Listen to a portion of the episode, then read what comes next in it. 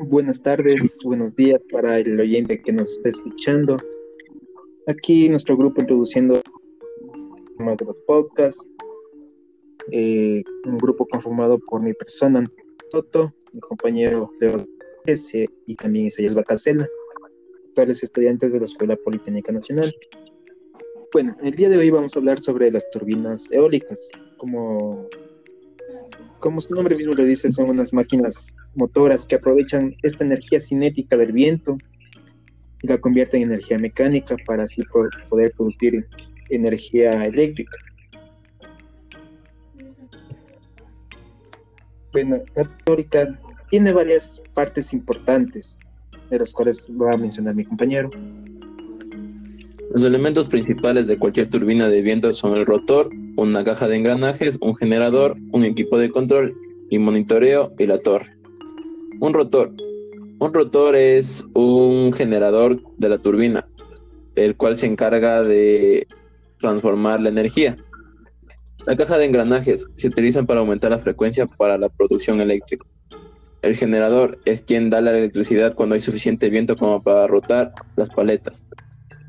La torre. La torre eleva el montaje de las turbinas sobre las corrientes de aire turbulentas cerca de la Tierra y permite capturar un viento de mayor velocidad. El diseño de la torre es particularmente crítico, pues deben ser altas como económica.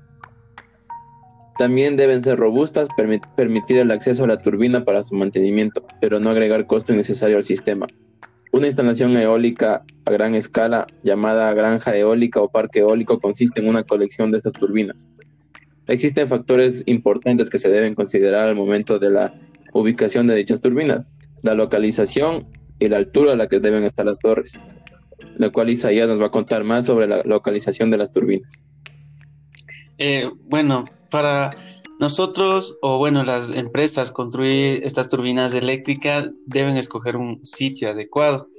Eh, esto por muchas razones. Una, una de las razones es que estas turbinas eólicas muchas de las veces producen mucho ruido y eso sería como una contaminación auditiva que se le da tanto a las personas y, y tanto también para los animales. Todo sería algo perjudicial porque eh, también, dado que estas, estas paletas que ya mencionó mi compañero están girando, eh, puede haber ocasiones que aves pueden acercarse ahí y pueden salir heridas y esto, en otros países es considerado esto una demanda y es por eso que se debe escoger bien el, lugar. También eh, está relacionado con la altura porque también necesitan más cantidad de material y eso, eso significaría un costo grande. Y bueno, algo también que de mi parte quería mencionar son eh, acerca de las turbinas verticales y las turbinas horizontales, que bueno, eso depende de su diseño. Algunas ventajas de una turbina vertical es que no, no se necesita una, una, torre de estructura poderosa, eh, pueden ser ubicadas cerca del suelo haciendo fácil el mantenimiento de las partes y otras serían necesitan una menor velocidad de viento para empezar a girar. También una en cambio, una ventaja de las turbinas horizontales sería que se usan para generar grandes potencias según su altura. Y bueno, esto sería algo, una pequeña información de mi parte y ahí seguir conversando con mis compañeros. Bueno, también añadiendo un poquito de aquí de nuestro país, Ecuador, aquí en la ciudad de Loja, tenemos lo que es el Parque Villonaco, que está conformado por, por varias turbinas.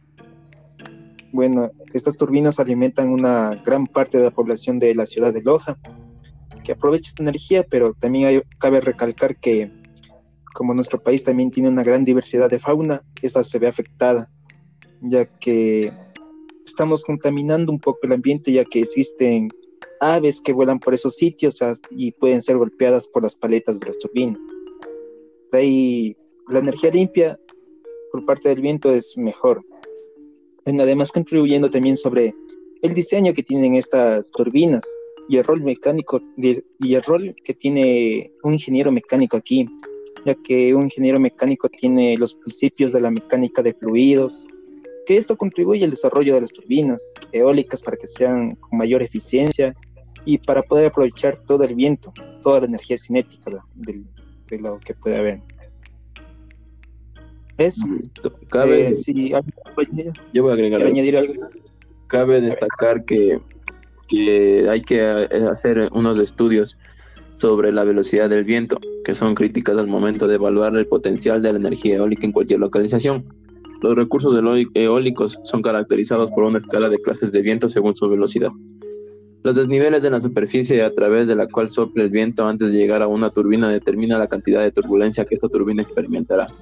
Los vientos turbulentos ejercen mayores tensiones sobre el rotor y se elevan, reduciendo consecuentemente la expectativa de vida de la turbina. Así la mayoría de granjas de viento están ubicadas en localizaciones rurales, lejos de edificios, de árboles y de otros obstáculos. La altura de la torre también es un aspecto muy importante, ya que esta afecta la cantidad de potencia que se puede obtener del viento con una turbina dada, así como las tensiones sobre el rotor a una altura de un kilómetro sobre la superficie. Las velocidades del viento no son influenciadas por el terreno que se encuentra debajo. El viento se mueve más lentamente cuando más baja sea la altura, con máxima reducción de velocidad del viento situada muy cerca de la superficie. Este fenómeno conocido como esquileo de viento es un factor determinante al momento de tomar decisión sobre la altura de la torre.